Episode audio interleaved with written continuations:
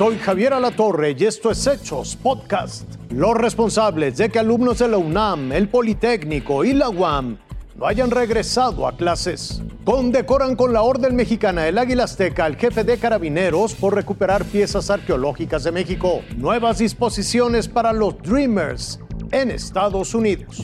Hablamos de la UNAM, de la Universidad Autónoma Metropolitana y del Instituto Politécnico Nacional. Vamos a la UNAM, específicamente al 23 de marzo de 2020.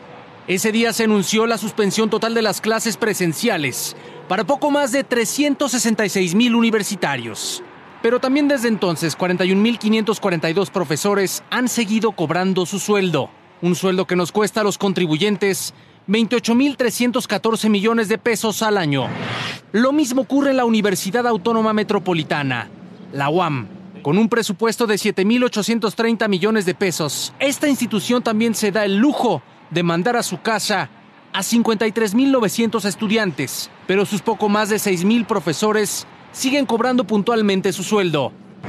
Por último, el Instituto Politécnico Nacional, sus 188.000 estudiantes están varados, pero sus 16.500 profesores siguen cobrando cada quincena a pesar de que dejaron de ir a las aulas hace ya más de un año y medio.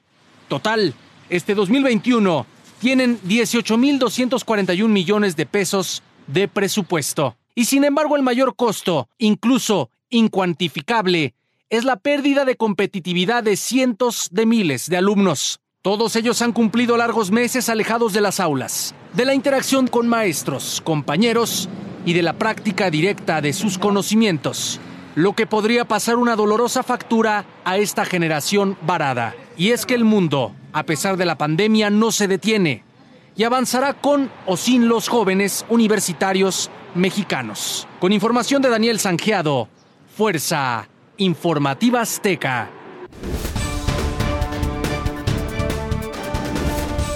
Así en alto y con el cielo despejado es como ondea la bandera de México a 200 años de la consumación de su independencia.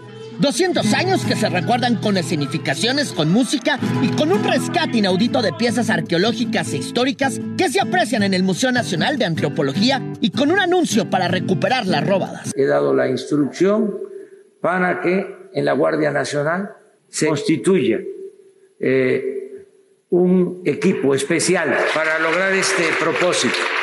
Huellas de la historia mexicana que se rescataron con el apoyo de Roberto Riccardi, comandante de Carabineros de Italia, quien recibió la condecoración Orden Mexicano del Águila Azteca.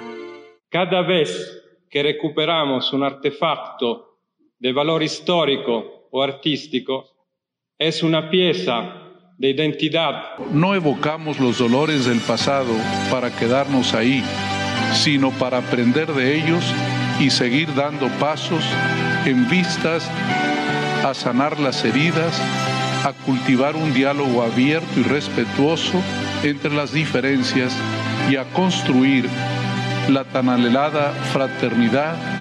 Un llamado a sanar heridas a un país que es más fuerte que hace un bicentenario y que su fuerza radica en las virtudes de más de 120 millones de habitantes. Irving Pineda, Fuerza Informativa Azteca. Lo que el Departamento de Seguridad Nacional está ofreciendo es un parche temporal para una herida que tiene ya casi 10 años abierta.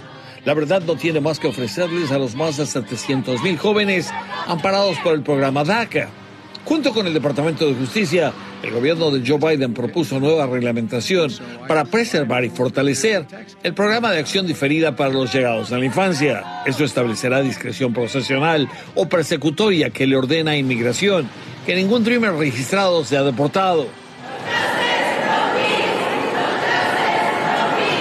Los jóvenes de DACA están cansados de protestar y de acudir a las cortes en busca de una solución. Y ahora verán otra vez cómo la orden a inmigración solamente para que los beneficiarios de DACA no sean prioridad de las deportaciones. Pero antes la regla que Homeland Security volverá a emitir durará abierta para comentarios públicos 60 días. Los jóvenes de DACA han movido todo su alcance para encontrar apoyo de la gente incluso buscando firmas a favor de DACA. Por eso hoy hay que asegurar que quienes les quedan unos meses de permiso los renueven a tiempo y no los pierdan. California vive casi el 30% de todos los Dreamers. Y eso es importante porque la presidenta de la Cámara de Representantes, una señora llamada Nancy Pelosi, ha estado diciendo que el Congreso va a arreglar esta situación. Y ya ni siquiera los soñadores de California le creen. Los del resto del país, pues menos. En Washington, Armando Guzmán, Fuerza Informativa Azteca. Esto fue Hechos Podcast.